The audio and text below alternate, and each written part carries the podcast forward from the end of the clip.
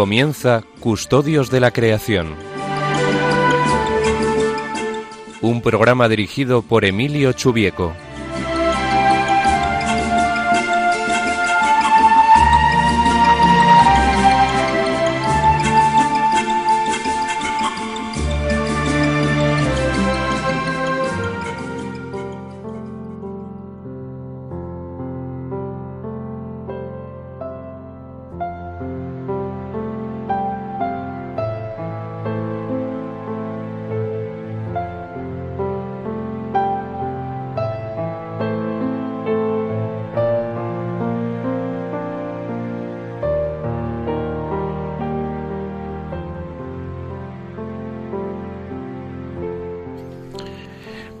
Queridos oyentes a una nueva edición del programa Custodios de la Creación. Soy Emilio Chubieco, encantado de estar con vosotros.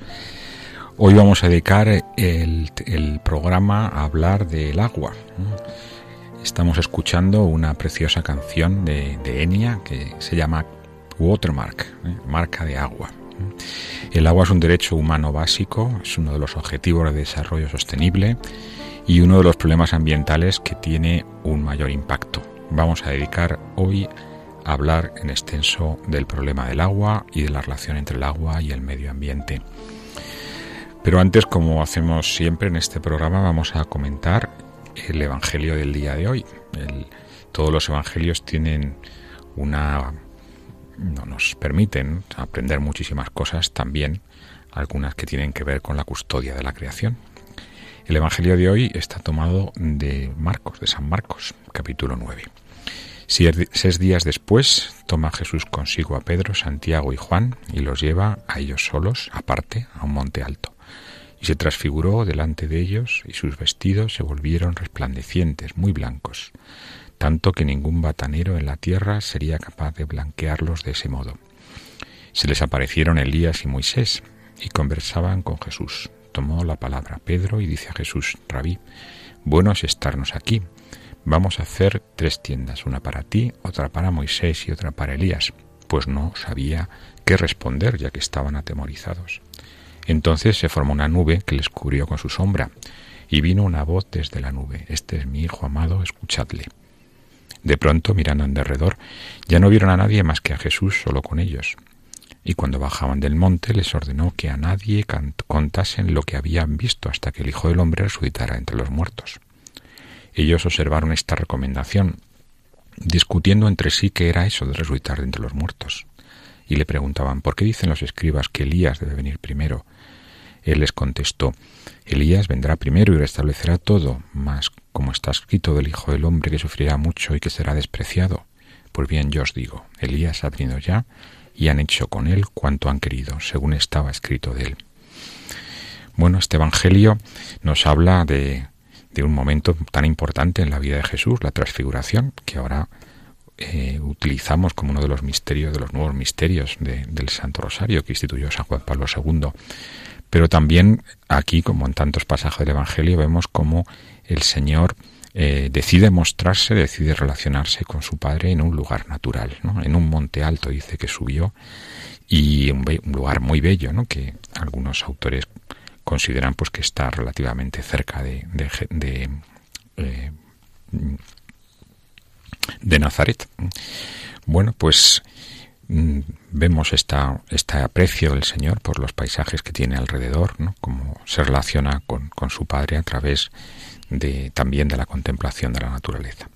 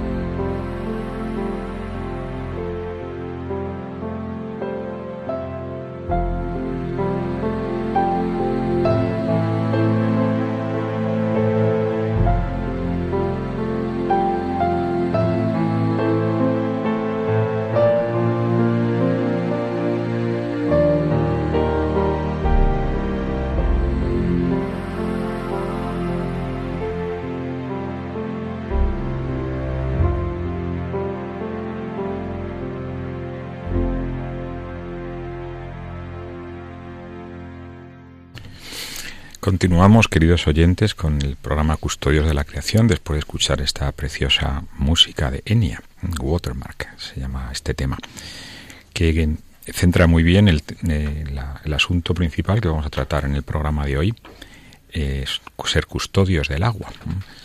Este precisamente ha sido el tema de, la, de, la, jornada de oración por la creación el pasado año, eh, ya que era el tema principal de, del Día de Naciones Unidas para el Medio Ambiente. Y nosotros, como también los cristianos, nos unimos a esas celebraciones de Naciones Unidas. Como digo, el agua pues es uno de los objetivos de desarrollo sostenible, es un, problema, eh, una cuestión central en la vida de las personas, eh, ya que el agua es un elemento clave para la supervivencia. Tuve la suerte de, de asistir este pasado mes de septiembre a un congreso en Brasil que se organizó en una ciudad mm, muy cercana a la desembocadura del río más caudaloso del mundo, del Amazonas. Eh, y bueno, me llamó mucho la atención, aparte de lo espectacular de los paisajes, del delta del, del, Amazonas, pues mm, abarca varios kilómetros de extensión, muchísimas islas, es una, una inmensa cantidad de agua, seguramente la mayor concentración de agua eh, dulce del planeta, y llamaba mucho la atención eh, una de las líneas que el Papa Francisco incluye en su encíclica, la relación entre medio ambiente y pobreza. ¿no? Decía que llamaba mucho la atención como en esa inmensa cantidad de agua había muchas personas que no tenían acceso directo al agua. Eh, según me dijeron los especialistas de, de allí, más de un 25% de la población de esa región no tiene acceso directo al agua potable y más de un 40% no tiene ningún saneamiento en el agua que, en el agua tratada, en el agua servida. Da que pensar, ¿verdad? Como en esa inmensa, en ese inmenso tesoro de agua, que no deja de ser un tesoro para muchísimas personas en el mundo que tienen un acceso muy difícil, como tampoco allí eh, estaba garantizado el, derecho al agua, que es uno de los derechos fundamentales de las personas, como también nos recuerda el Papa Francisco en esa misma encíclica. El agua es imprescindible para la vida. Se dice, no, no, no tengo tampoco un conocimiento muy profundo de temas médicos, pero se dice que el ser humano eh, puede mantenerse hasta tres minutos sin respirar, hasta tres días sin beber y hasta tres, tres meses sin comer. Así que el agua, pues ya se ve que es muy necesaria para la vida, para la vida de todos los seres vivos, nosotros en primer lugar, pero también de cualquier otro de los seres que, que nos acompañan en, en este planeta. Y el agua, por tanto, pues es un derecho fundamental, agua suficiente y de calidad. Por un lado, el acceso al agua, el agua potable. Pensemos en tantos hermanos nuestros de países en desarrollo, en zonas áridas, que invierten buena parte del tiempo de su día, principalmente las niñas, en, en ir a por agua, en ir a coger agua, que a veces tienen que recorrer varios kilómetros para, para poder mm, necesitar el agua mínima de, la cocina de, y del aseo. Y agua, acceso al agua por un lado y, acceso a agua de calidad por otro.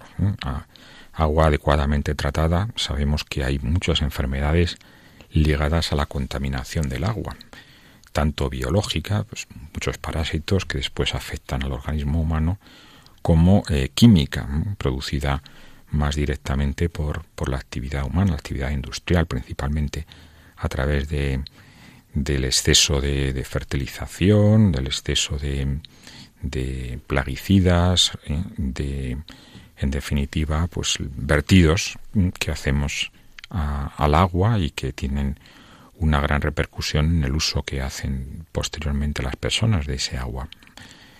En, recientemente también en Brasil hemos asistido a un, episodio tremendo de, contaminación del agua, a la rotura de una presa minera en el centro del país, Minas Gerais, que ha supuesto la muerte directa de, de muchas personas, creo recordar que casi 100 personas, pero también la contaminación de una gran, superficie de, de, del terreno eh, a lo largo de una cuenca hidrográfica.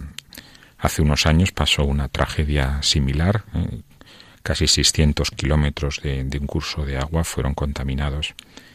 Igual que pasó aquí en España, aunque afortunadamente no hubo que lamentar desgracias personales, pero la rotura de la presa de, cercana al Parque Nacional de Doñana, que supuso la contaminación con metales pesados que son muy, muy complicados de descontaminar de una gran superficie. El agua, como digo, es un derecho fundamental. Es, todos los seres humanos, también otros mm, seres vivos que nos acompañan, necesitan ese agua para, para vivir. También el agua, desde el punto de vista más de, una visión más, más religiosa, de, teológica, de, eh, también tiene un, sentido espiritual muy importante, precisamente asociado a esa, a esa idea de la limpieza espiritual, de, de la, eh, de la pureza. Eh, bueno, el símbolo más evidente en este sentido es el bautismo, donde el agua sirve como un sacramento que nos muestra el lavado del pecado original para otras religiones, otras grandes religiones, el agua tiene también ese sentido espiritual. Si habéis visitado alguna vez una, mezquita, pues veréis que hay una fuente a la entrada y, y bueno, los buenos musulmanes cuando van a, rezar, pues previamente tienen que hacer una serie de, lavados, de abluciones eh, que, indican pues esa misma idea de, limpiarse para poder relacionarse mejor con Dios. También en otras religiones orientales tienen esa misma, ese mismo sentido. Eh, la ausencia de agua eh, en la Sagrada Escritura aparece como una manifestación de, la ira divina por falta por la falta de fidelidad de los seres humanos.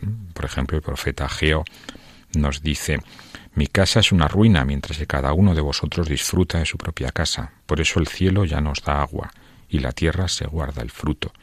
Decreté la sequía sobre la tierra y los montes, sobre el trigo, el mosto y el aceite, y sobre todo lo que brota en la tierra, sobre hombres y animales y sobre todas vuestras labores. Bueno, pues mm, es una manifestación de, la infidelidad del hombre, que las fuerzas de la naturaleza no le acompañan, no, no eh, perdemos esa armonía y eh, y el fruto de ello pues es la, la, falta de, de, agua de vida, del agua de vida. También pues en pasaje tan conocido de la, del profeta Elías en el libro de los Reyes, como pues después de una sequía muy prolongada, muy larga, ¿eh? pues eh, se encuentra con aquella, con aquella viuda de Sarepta que le eh, es la generosidad de esa, de esa mujer hace que, que la, el aceite y, la alimentación no, no se pierda, no, no, se, no se acabe. Es la generosidad de Dios a través de, de, la, de la generosidad de las criaturas, por decirlo así, ¿no? esa pequeña generosidad nuestra que el Señor colma tremendamente.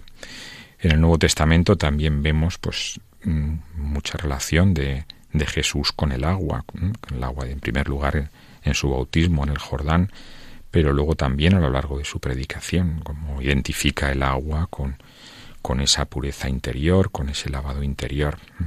También la tradición cristiana ha valorado mucho el agua asociada pues a esa limpieza espiritual. San Francisco, por ejemplo, le llama a la hermana agua. Loado seas, mi Señor, por la hermana agua, la cual es muy útil y humilde y preciosa y casta. Bueno, ciertamente es muy útil para nosotros, ¿no? El agua, pues ya digo, es imprescindible para hidratarnos, para eh, producir alimentos, para mm, dar eh, de beber también al, ganado y, y, bueno, todos necesitamos, como digo, ese acceso al agua, un agua de, eh, abundante y, de buena calidad, de buena calidad. Lamentablemente el agua no está bien repartida, pasa como otras muchas cosas que hay una gran diversidad de, acceso, de posibilidades de acceso al agua en función del clima, de cómo varía el clima a lo largo de las distintas zonas de la Tierra. Hay países con un enorme exceso de agua y hay muchísimos, desgraciadamente, con un gran carencia, una gran carencia de agua. Y estamos observando, como consecuencia del cambio climático, que también algunas de estas zonas áridas tienden a estar más áridas, tienden a, a tener un acceso más difícil al agua, precisamente en algunas de las regiones del planeta más pobres. Por ejemplo, la zona del Sahel, entre entre el desierto del Sáhara y, y, el, y el Ecuador, o eh, en el sureste asiático o en algunas zonas de América Latina. Estamos viendo cómo el acceso al agua es cada vez más complicado, a veces agua subterránea, agua fósil, que se podía acceder a ella con cierta facilidad, pues eh, cada vez es más complicado, hay que cavar pozos más hondos porque los acuíferos se están, están reduciendo enormemente, tanto por el cambio del clima como por el uso que hacemos del agua, a veces poco, poco eficiente, aunque en otros muchos sitios pues se intenta aprovechar al máximo el agua. Bien, y para hablar de estos temas tenemos un invitado eh, especial, eh, una persona que lleva muchísimo tiempo trabajando sobre los problemas del agua en el mundo él es Alberto Garrido, catedrático de la Universidad Politécnica de Madrid, vicerrector, si no recuerdo mal, de, investigación o de posgrado, no me acuerdo bien de esto, Alberto. de calidad. Eso, de calidad. Y director del Observatorio del Agua de la Fundación Botín, uno de los centros más prestigiosos de nuestro país en los estudios de, agua y los problemas del agua en el mundo. Pues con Alberto queríamos hablar, comentar eh, algunos de estos problemas que hemos venido introduciendo en el programa. Em, lo primero que me gustaría preguntarte, Alberto, es que nos des unas pinceladas, sobre para qué utilizamos el agua en el mundo. ¿no? Entiendo que la mayor parte es en la agricultura, ¿no? pero danos algunos datos sobre el uso del agua en el mundo y en concreto en nuestro país. Bueno, globalmente eh, usamos el agua para, para producir alimentos en, una gran proporción, que puede ser en torno a dos tercios o tres cuartas partes y en España pues eh, globalmente es una cifra que también se, ah, se puede se puede asignar a nuestro país ¿no? eh, 70% se utiliza para producir alimentos. Y de la otra parte pues fundamentalmente es eh, los usos urbanos y los usos de industria y comerciales no podemos decir. O sea que esa es la proporción más o menos. Em, ¿Cuáles son los principales problemas del agua en el mundo que eh, así una perspectiva global y si quieres luego más descendiendo a nuestro país, eh, ¿qué prioridad darías a, esos problemas? Bueno, eh, yo creo que los problemas eh, habría que disociarlos en dos partes. Uno, problemas de conservación y de deterioro de, los, de la calidad ambiental y calidad ecológica de los cauces y de los acuíferos. Y por otro lado, relacionado más con el bienestar de las personas, pues la falta de un buen servicio de abastecimiento de agua potable y de servicios de saneamiento. Pero esto es, el, segundo problema es un problema de tipo económico y de infraestructuras. El primer problema es un problema de conservación y de falta de depuración y de falta de buena gestión. Pero mm, no, no, no los eh, creo que se pueden separar. Son problemas que se pueden separar y que tienen soluciones diferentes. Y en el caso de España, pues yo creo que cumplido el primer el segundo objetivo del abastecimiento para toda la población de agua potable que se cumple plenamente y de la, depuración y tratamiento de las aguas que se cubre parcialmente. Ahora explicaré por qué. Eh, pues el problema que tenemos es un problema de, de calidad de las aguas eh, de conservación de los cauces de la calidad de los de las aguas que fluyen, de la calidad de los acuíferos. O sea que nuestro problema es más bien ambiental que económico. Claro. Indudablemente. Porque a escala global, eh, ¿qué problemas causa a, los seres humanos y a otros seres vivos la, los problemas de calidad del agua? Bueno, eh, a los seres humanos es, mm, eh, la falta de calidad pues es un, una causa de eh, numerosas enfermedades que afectan a millones de personas, eh, a niños, a mujeres gestantes, a, muchísimas personas, pues que el acceso al agua pues eh, se ve deteriorado porque la fuente natural no está bien conservada o tiene patógenos o tiene contaminantes y o bien produce enfermedades las personas que las, que las usan o bien dificulta su utilización. En cuanto a, la conservación de la naturaleza, pues evidentemente los ecosistemas que, que existen en, ligados al agua, los ecosistemas fluviales, pues eh, si están mal conservados, pues eh, la vida en ellos es más difícil y se reduce eh, todo lo que es la, biodiversidad y la variedad de especies animales y vegetales que se pudieran dar ¿no? de manera natural. Eso lo sabemos en los ríos y se puede ver cuando un agua de un río es muy turbia, pues eso limita muchísimo el número de especies que puede haber y la la, la, producción primaria y la biodiversidad que, pueden albergar. ¿En qué lugares es más acuciantes, son más acuciantes estos problemas? Me imagino que tiene que ver mucho con el, de, con el desarrollo, con el progreso de los países. Sobre todo la concentración de población y de actividad económica cercana a, los, a los ríos, ¿no? Eso se ve clarísimo evidentemente todo eso se multiplica en los ambientes eh, áridos o semiáridos, donde la, la, cantidad de agua pues es eh, que, se renueva de manera natural pues es mucho menor y por lo tanto la fragilidad de esos ecosistemas es mucho mayor a cualquier impacto. Eh, pero si vemos un plano de la Tierra extendido en, una, en dos dimensiones, como si fuera una, lámina de la Tierra, pues veríamos que realmente es en, el, dentro de los trópicos de Cáncer y California donde se producen los, los mayores problemas. Y ya más concretamente pues en la zona mediterránea, en determinadas partes de Asia, en México, costa oeste de Estados Unidos, pero yo creo que se, están bastante concentrados y relacionados con la aridez y la de, la geografía. Últimamente eh, ha saltado a los medios de comunicación también muchos problemas del agua relacionados con los plásticos, ¿no? con la contaminación de... Eh, ¿Esto hasta qué punto es realmente importante?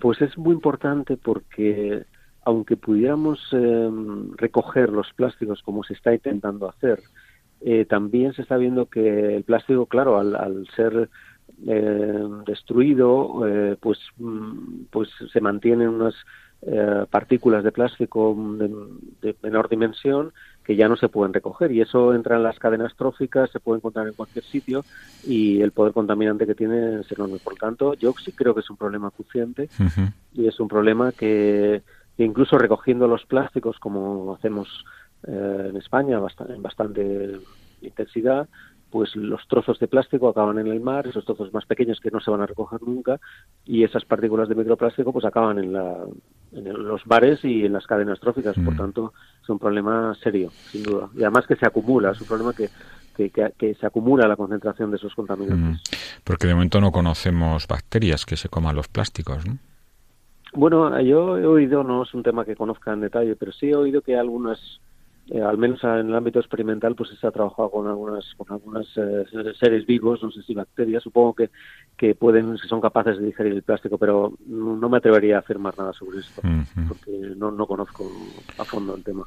O sea que habría que ir más bien a eliminar el plástico de nuestras vidas paulatinamente. Sí, sobre todo a tener un enorme cuidado por dónde, en dónde lo dejamos, pero eliminarlo es una muy buena opción utilizar las bolsas recicladas, eh, en fin, eh, creo que hay mucho margen para eliminarlo, eh, desde luego. ¿Y qué nos dices sobre el cambio climático? ¿Es un problema también que va a afectar al acceso al agua, a la distribución del agua en el mundo? Sin duda. pero aquí tengo que decir que hay un poco de más de incertidumbre con respecto a otra variable climática fundamental como es el, como son las temperaturas o el régimen térmico de, la Tierra, ¿no? Porque por un lado está claro que la, temperatura de la Tierra está aumentando, eso no hay ninguna duda, pero en el ámbito de, la precipitación pues hay más dudas y hay más eh, discrepancia entre los modelos porque al fin y al cabo el agua que circula en la atmósfera pues es un agua que se evapora, se, se concentra, se transporta y precipita. Eh, si el ambiente en la, en la, atmósfera es más caliente, pues se supone que hay más evaporación y por lo tanto podría haber más, más nubosidad, pero luego hay otros efectos que se contraponen. Lo que sí es cierto, parece que los modelos sí están eh, coincidiendo en afirmar o en proyectar que eh, en algunas zonas pues la variabilidad del régimen de precipitaciones pues va a aumentar y si aumenta la variabilidad, pues eh, evidentemente eso hace mucho más difícil el controlar y asegurar los abastecimientos eh, porque nuestros sistemas de embalses pues están calculados para un régimen de precipitación. Si ese cambio se hace más extremo, pues lógicamente la capacidad de almacenamiento y de regulación va a ser mucho más difícil. Sí, es lo que estaba comentando al principio, que estuve este verano en la desembocadura del Amazonas y era muy llamativo ver cómo en medio de una de las reservas de agua más grandes del mundo había mucha población que no tenía acceso al agua potable y el agua tratada. Esto pasa a veces, ¿no? Los momentos de inundaciones tremendas, hay mucha gente que no tiene acceso al agua potable, ¿no? Claro, claro. Eso, el caso que, que estás mencionando, pues evidentemente cuando, hay inundaciones por todas las fuentes eh, no se pueden utilizar.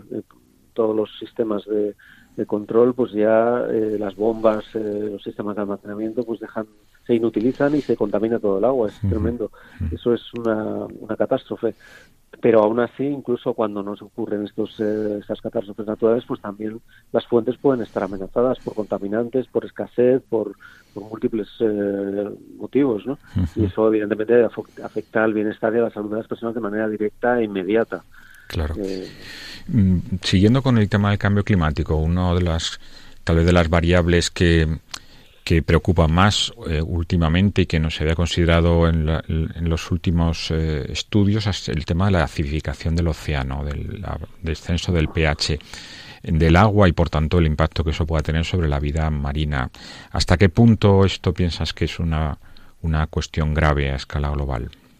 Bueno, es, es un segundo problema que no está tan en los medios como otros, pero efectivamente eh, parece que está claro que el, pH de los océanos eh, ha disminuido, por lo tanto se está acidicando. Eh, no es que sea un cambio muy muy fuerte, hemos pasado, me parece que de un pH de 8.34 a 8.15, pero estos números hablo de memoria, puedo estar equivocado, pero sí ha habido una reducción del pH el papel de los océanos en la absorción de, CO2 es importantísimo. Eh, la acidificación provoca que haya más iones de, hidrógeno libres y eso cambia eh, notablemente el tipo de vida que se puede producir en los océanos y uno de los síntomas es, por ejemplo, la destrucción de las barreras de coral o de los corales, pero también afecta a muchas otras especies y cadenas tróficas de los océanos.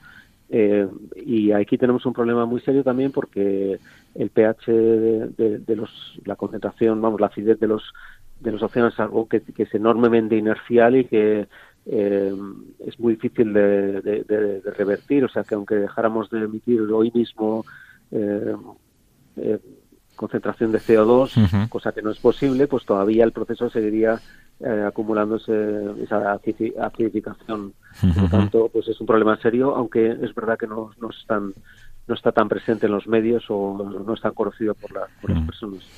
Luego tenemos otra cuestión que es la, pérdida de, glaciares en países en desarrollo que no tienen medios alternativos de almacenar el agua. Tú que has viajado bastante por América Latina, ¿Qué importancia le, le, das a este, este, asunto? Sí, sí, sí. Esto es, un, es, un, es una amenaza que está en ciernes y que se está, se está, se está viendo. Eh, efectivamente, eh, los glaciares en América, los nevados, pues son las fuentes de agua de, muchísimas eh, poblaciones y grandes ciudades y ese es un flujo de agua natural que si se ve amenazado y eventualmente pues desaparecen los glaciares pues pues eh, pues tendrán que buscar otras soluciones que, son casi inviables ¿no? económicamente. Por lo tanto, ese es un problema enorme. También en la zona de, Asia, con los glaciares del Himalaya.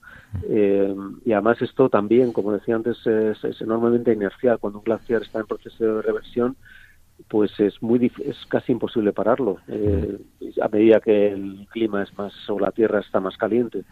Eh, por lo tanto hay una amenaza ahí enorme para muchísimas zonas del mundo. Eh, haciendo un pequeño ejercicio de imaginación si estuvieras en una posición de, de, gestión importante, por ejemplo en el Banco Mundial o en alguno de estos fondos, de grandes fondos económicos, ¿en qué invertirías principalmente en relación con el agua? Bueno, lo primero, siempre eh, el abastecimiento de agua potable, o sea, eh, en condiciones de salubridad. Eso es lo más esencial, lo más importante, porque con eso vamos a ahorrar vidas y vamos a mejorar muchísimo el bienestar de las personas. Eh, todavía quedan, se calcula, una de cada ocho personas que no tiene un acceso a agua potable en condiciones. A lo mejor tiene que recorrer grandes distancias para poder beber, pero eso todavía es un, es un servicio que no tienen eh, una de cada ocho personas aproximadamente. Pero el segundo problema es, y ese es realmente un problema de infraestructuras económicas, la depuración de las aguas. Eh, las grandes ciudades eh, emergentes, los países que están creciendo, pues tienen, muchas no tienen un sistema de, depuración o lo tienen muy defectuoso porque esas infraestructuras pues no, no consiguen eh, eh, digamos, eh, crecer a medida que las ciudades van creciendo. Por lo tanto, la amenaza ahí es enorme y el deterioro ambiental que produce una gran ciudad que no depura las aguas es, es importantísimo. Aguas abajo, ese río ya queda contaminado, inutilizado para muchos otros usos y también para, para la riqueza ambiental y el equilibrio de los ecosistemas. Por lo tanto, mi prioridad serían asegurar el abastecimiento de las personas eh, de, con agua potable, salubre y en condiciones y mm. cercana a la población y, en segundo lugar, pues la, depuración, la depuración de las aguas. Y llegan y aterrizando un poco más en nuestro país, eh, ¿cuál crees tú que son las prioridades que primero como gestor y por otro como, como ciudadano? ¿Qué crees que deberíamos hacer como gestores y qué como, como ciudadanos? ¿Qué puede, ¿Cómo podemos de alguna manera contribuir a aliviar los problemas del agua? Bueno, como gestores tenemos un problema, o sea, a mí creo que es un problema ya conocido y diagnosticado, que tiene un coste, pero es un problema que, es conocido, es que tenemos que depurar las aguas eh, a nivel terciario en todo el país. El nivel terciario es, digamos, el, nivel de depuración que permite devolver las aguas a los cauces naturales en unas condiciones eh, no de evidentemente de potabilización, pero sí un nivel que no va a deteriorar la fuente sobre la cual se vierten los residuos de las ciudades. Por lo tanto, eso es una prioridad eh, de grandes ciudades como Madrid, como muchas otras ciudades que deberíamos estar depurando no a nivel secundario, sino a un nivel terciario. El coste de eso no es, no es eh, despreciable. Eh, yo creo que podríamos situarlo en un incremento de la cuota de agua a lo mejor del del 20 al 30%, o sea que es bastante sensible, mm. pero a la larga lo, mm. vamos a tener que hacer. ¿Podrías explicar brevemente la diferencia entre el secundario y terciario para las personas que no conocen estos términos? Sí. Un secundario sería un tratamiento de filtrado, de decantación de los sólidos, de oxigenación de las aguas, lo que hace que se oxide la materia orgánica, eh, y un tratamiento de un, filtrado grueso, digamos, y, y, poco más. Es decir, que llegan las aguas, se oxigenan, el, oxigenado eh, hace que pues toda la materia orgánica se oxide, eh, luego se produce una decantación porque eso se convierte en, precipitados y ya se devuelve el agua, una agua filtrada con, menos patógenos y menos contenido orgánico. Pero hay muchas otras cosas como el, como el fósforo que se utiliza en los detergentes que no lo vamos a eliminar los nitratos no los vamos a poder eliminar así.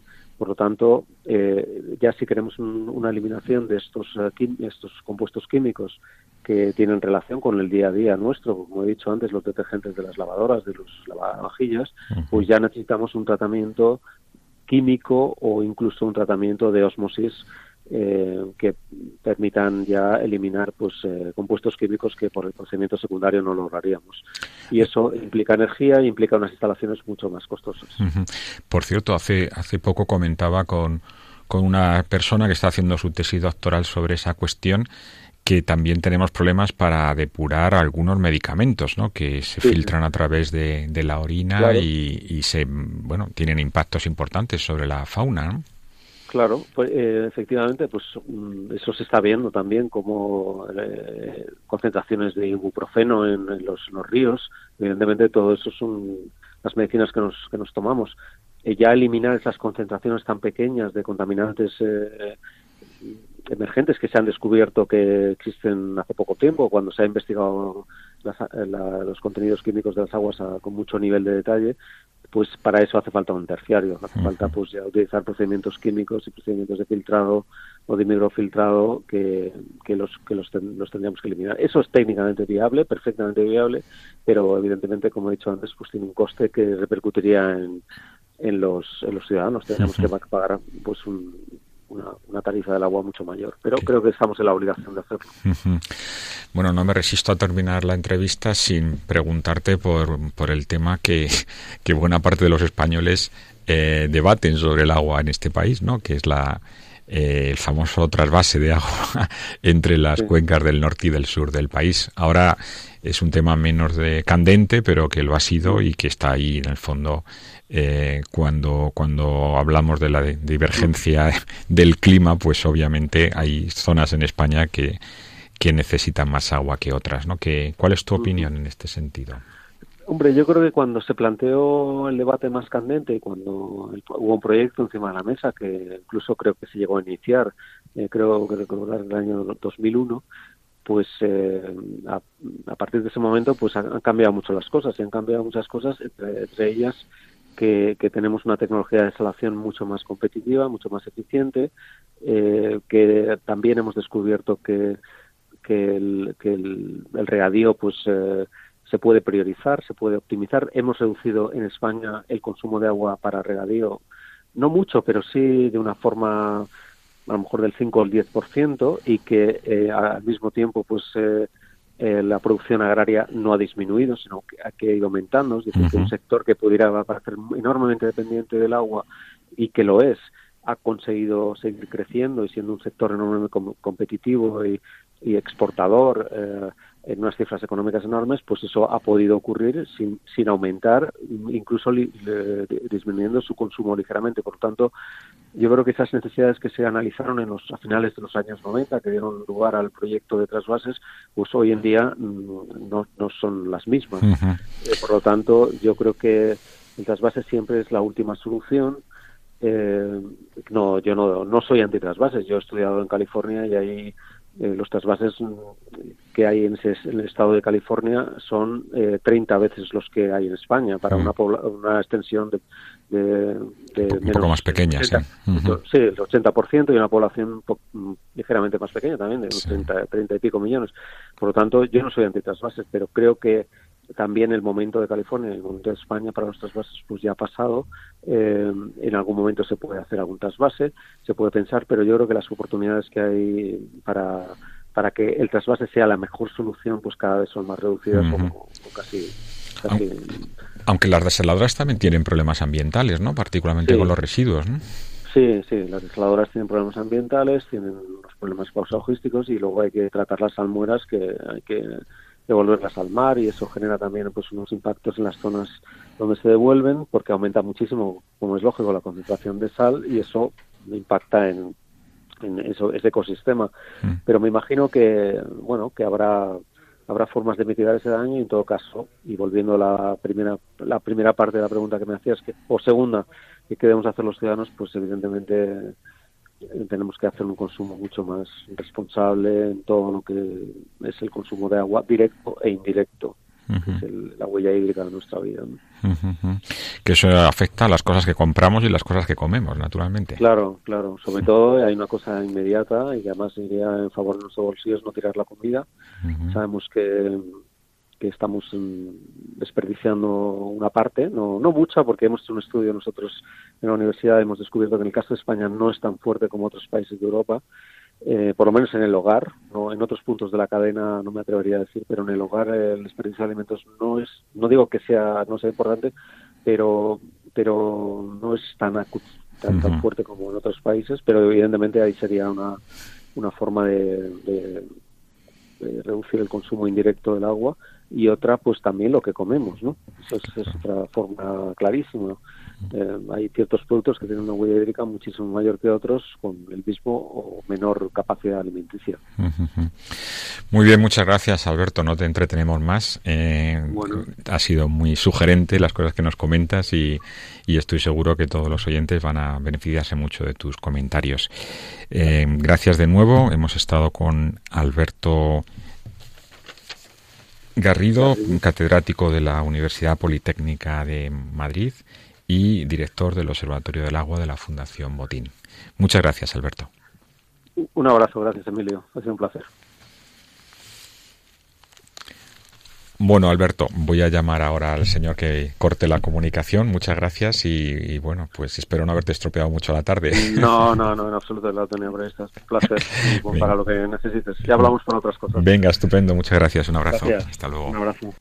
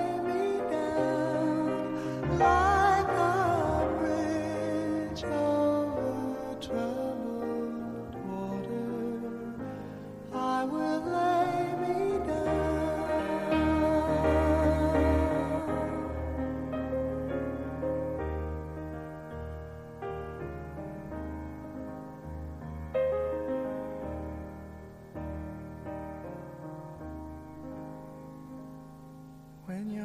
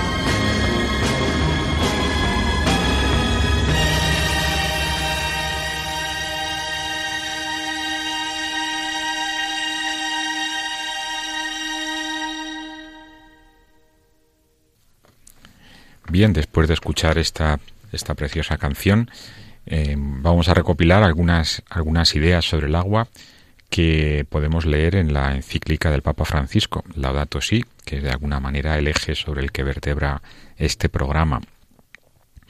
Decía Alberto la importancia de involucrarnos como ciudadanos en la gestión y eh, aquellos que tengan esa responsabilidad y en el uso, que eso todos tenemos esa responsabilidad porque todos usamos agua.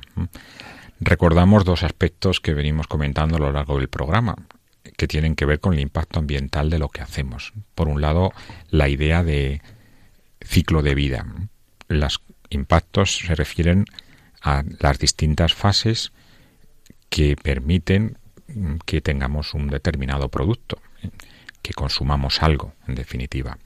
El ciclo de vida incluye todo, todos los procesos que han sido necesarios para obtener ese producto. Por ejemplo, en el caso de, no sé, de un vestido, pues eh, el agua que haya sido necesaria para el cultivo del algodón, para el transporte, para la distribución, para el, la, puesta a punto de esa, de esa prenda, hasta que eh, finalmente la compramos en el establecimiento que sea. Eso llamamos huella, huella hídrica, en este caso, la, algo había mencionado Alberto de ese concepto, sería la cantidad de agua que requiere fabricar algo, cualquier alimento, mm, ropa, bienes de, distinto tipo, muebles, electrodomésticos, en fin, todos los procesos industriales llevan consigo agua, consumir agua. Obviamente una manera de ser más responsables en el uso del agua es consumir menos. Eso vale para cualquier tipo de huella ambiental. Naturalmente tenemos que hidratarnos, tenemos que consumir, tenemos que comer cosas, pero mm, siempre en, el marco de, un uso sobrio de, los recursos, ¿no? Como tantas veces nos recomienda la Iglesia, parte de, esa virtud tan importante de la sobriedad de vida. Em, en el caso concreto del agua, eh, una manera de ser más responsables con el uso es, como bien decía Alberto, eh, aprovechar la comida, las cosas que, que compramos para comer, pues realmente las utilicemos, que eh, desperdiciar, mm, eh, tirar comida, pues obviamente es la peor manera de utilizar el agua que ha sido necesaria para obtener ese, esa comida. Recordamos que dos terceras partes del agua que usamos la usamos para producir alimentos directamente en la agricultura, cosas que luego comemos, como puede ser el pan, las legumbres, eh, las frutas, las hortalizas, o que alimentan el ganado que después nos comemos. Así que es importante ser conscientes del agua que necesita cada uno de esos alimentos. Por ejemplo, hablando de los alimentos, eh, sabemos que producir un kilo de carne eh, por término medio supone 15.000 litros de agua eh, de, ternera eh, mientras que consumir un kilo de carne de pollo es más o menos unos 4.000 litros. O sea que obviamente hay, hay, que hacer mucha más inversión de agua para un tipo de carne que para otra. Eh, una dieta con menor cantidad de carne mm, obviamente va a suponer un ahorro del agua. Una taza de café, por ejemplo, eh, tiene casi tres veces más inversión de agua que una taza de té, por lo que implica del cultivo de un producto o de otro.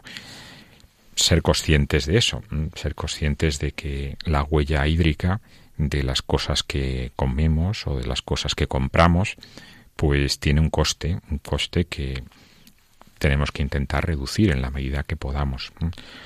Otro elemento importante es el, el evitar contaminar el agua directamente nosotros, eh, obviamente no arrojando ningún elemento a un curso de agua, eh, pero también indirectamente en cuanto al, al, uso razonable que hacemos del agua doméstica. Eh, si utilizamos, por ejemplo, detergentes biodegradables, será mucho más sencillo después reciclar el agua, evitar que, que, tenga una contaminación pesada, que luego sea difícil de, solventar.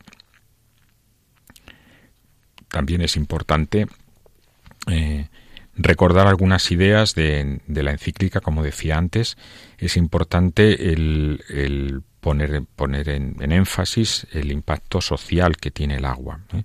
la pobreza asociada a la dificultad para conseguir agua potable y de calidad. ¿eh?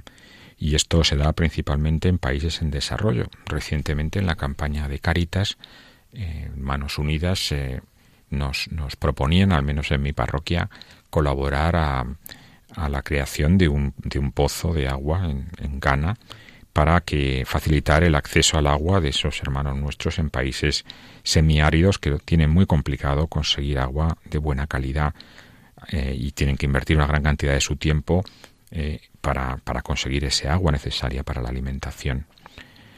También es importante el, colaborar en proyectos que aseguren la calidad del agua, la potabilización del agua, eh, puesto que hay una gran cantidad, como nos recordaba Alberto, una cantidad de personas que mueren en el mundo como consecuencia de la contaminación del agua. Nos dice el Papa en la encíclica.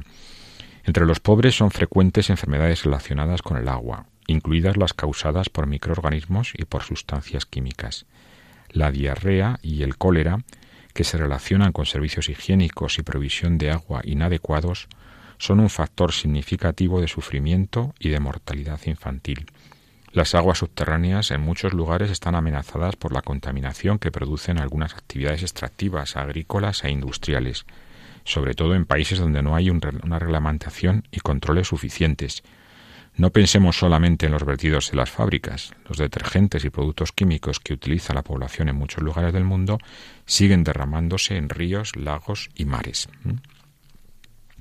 la necesidad de, contribuir a que esto a que esto no ocurra tenemos que invertir obviamente en tecnología que permita tratar las aguas pero siempre es mucho más eficiente evitar que, se contaminen en la medida que de nosotros dependa eh, estoy recordando ahora eh, una de las medidas que, han tomado eh, de gestión ambiental en el monasterio de Poblet algunos igual conocen, es un monasterio en Tarragona precioso de la Edad Media en donde los monjes decidieron, de común acuerdo entre todos, introducir unos sistemas de, mejor gestión ambiental en el monasterio. Una de las cosas que hicieron es eh, resolver un problema de consumo de agua como consecuencia de, una mala canalización que había en el interior del monasterio y eso les permitió ahorrar casi un 90% del agua que utilizaban previamente. Otro detalle que me acuerdo ahora, me ha venido a la mente cuando hablaba de, del uso que hacemos cada uno del agua, es eh, instalar duchas ecológicas. Eh, son eh, duchas que tienen unas, unas bolas de, plástico en el interior, de un material plástico mm, especial, que permiten ionizar el agua, o sea, cargarlo de una, de una pequeña carga eléctrica cuando pasa a través de la, del, grifo de la ducha. Y eso tiene un, carácter em, eh, higiénico y permite eliminar pues algunos algunas bacterias y de hecho pues no es necesario utilizar jabón con ese tipo de duchas. Bueno, eso me parece que es una pequeña cosa pero pero muy interesante que, nos dice cómo acciones concretas pues pueden ayudar a, grandes a grandes acciones. En el fondo es una cuestión de compromiso personal. Y finalmente, otro problema que también sale en la encíclica y que es muy controvertido es la privatización del agua. El Papa ahí se manifiesta con bastante claridad. Dice el agua, el acceso al agua potable y segura es un derecho humano básico, fundamental y universal, porque determina la sobrevivencia de las personas y por lo tanto es condición para el ejercicio de los demás derechos humanos. Una mayor escasez de agua provocará el aumento del costo de los alimentos y de distintos productos que dependen de su uso. Algunos estudios han alertado sobre la posibilidad de sufrir una escasez de agua dentro de pocas décadas si no se actúa con urgencia. Los impactos ambientales podrían afectar a miles de millones de personas, pero es previsible que el control del agua por parte de grandes empresas mundiales se convierta en una de las principales fuentes de conflictos en este siglo. O sea que hay que pensar muy bien cómo gestionamos el agua, y obviamente al tratarse de un derecho humano básico no puede ser un objeto de, comercio. Hay que pensar muy, eh, muy a fondo cómo hacemos una mejor gestión del agua sin olvidar nunca que es un derecho humano básico el acceso al agua, al agua de calidad. Bueno, con esto terminamos el programa de hoy. Agradecemos la presencia de Alberto Garrido, catedrático de la Universidad Politécnica y director del Observatorio del Agua de la Fundación Botín y por supuesto la, la escucha de todas las personas que disfrutan con este programa de custodios de la creación. Buenas tardes a todos.